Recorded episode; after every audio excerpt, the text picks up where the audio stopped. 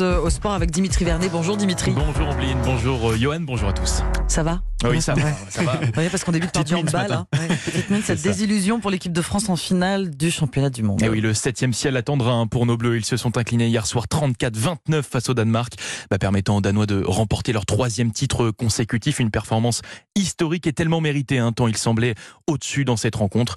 Mais les joueurs euh, tricolores l'assurent, ils ont tout donné dans cette finale, comme l'explique le capitaine Luca Karabatic au micro européen de Martin Lange. On n'a pas à rougir de ce qu'on a fait. Franchement, on a fait une mauvaise entame de match, qu'on a sans doute un peu traîné comme ça toute la rencontre, mais derrière, on s'est accroché, on n'a rien lâché. Franchement, euh, j'ai rien à dire sur l'état d'esprit de l'équipe et du groupe. On s'est, battu jusqu'au bout et euh, on n'a rien lâché, mais c'était une très grande équipe en face et elle a mérité sa victoire. Alors bien sûr, à la fin du match, médaille d'argent autour du cou, c'est bien la frustration hein, qui dominait les têtes de- des joueurs de l'équipe de France.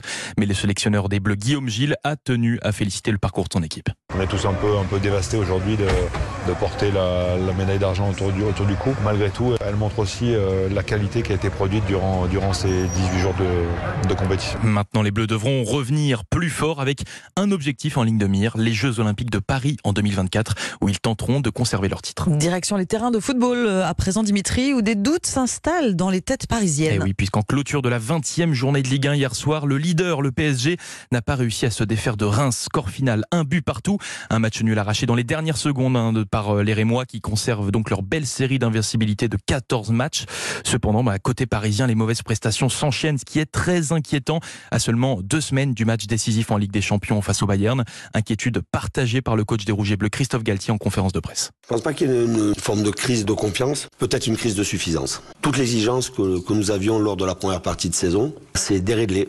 Évidemment, quand on est entraîneur, on peut pas se satisfaire de ces résultats-là et des prestations, à la fois collectives mais aussi individuelles. Il faut recréer de la, concurrence parce que on est tombé dans une zone de confort dans laquelle on a du mal à sortir et il va falloir se secouer. Christophe Galtier au micro européen de Cyril de la Morinerie. Dans les autres rencontres, Lyon a retrouvé le chemin de la victoire hier à Ajaccio. Succès 2 buts à 0. Même score hein, pour Montpellier face à Auxerre.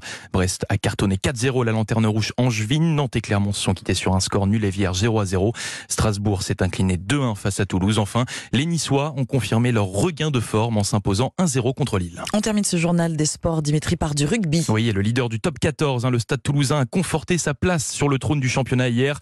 Après leur victoire 23 à 9 face à Montpellier, les Héroltais, qui avaient pourtant très bien démarré la rencontre, hein, ont payé très cher leur indiscipline, récoltant deux cartons jaunes, ce qui a permis à Toulouse de l'emporter, hein, grâce notamment à l'Italien Ange Capuozzo, auteur de deux essais, qui a logiquement été élu homme du match. On s'est pas reconnu dans la première. Voilà, on était un petit peu amorphe, euh, ça nous ressemblait pas. Et je pense que voilà, la différence qu'on a faite aussi un petit peu en seconde période, c'est dans la tête. Donc euh, très heureux des mecs aussi qui, qui ont apporté ce supplément d'âme en seconde période, mais très heureux aussi d'avoir pu euh, réinverser la tendance. Ange Capuozzo, micro de nos confrères de Canal+, l'international italien que les Français retrouveront face à eux pour l'ouverture du tournoi des Six Nations dans une semaine. Et vu sa prestation euh, hier soir, les Bleus seraient bien inspirés de le surveiller de près. Merci Dimitri Vernet, c'était le journal des sports.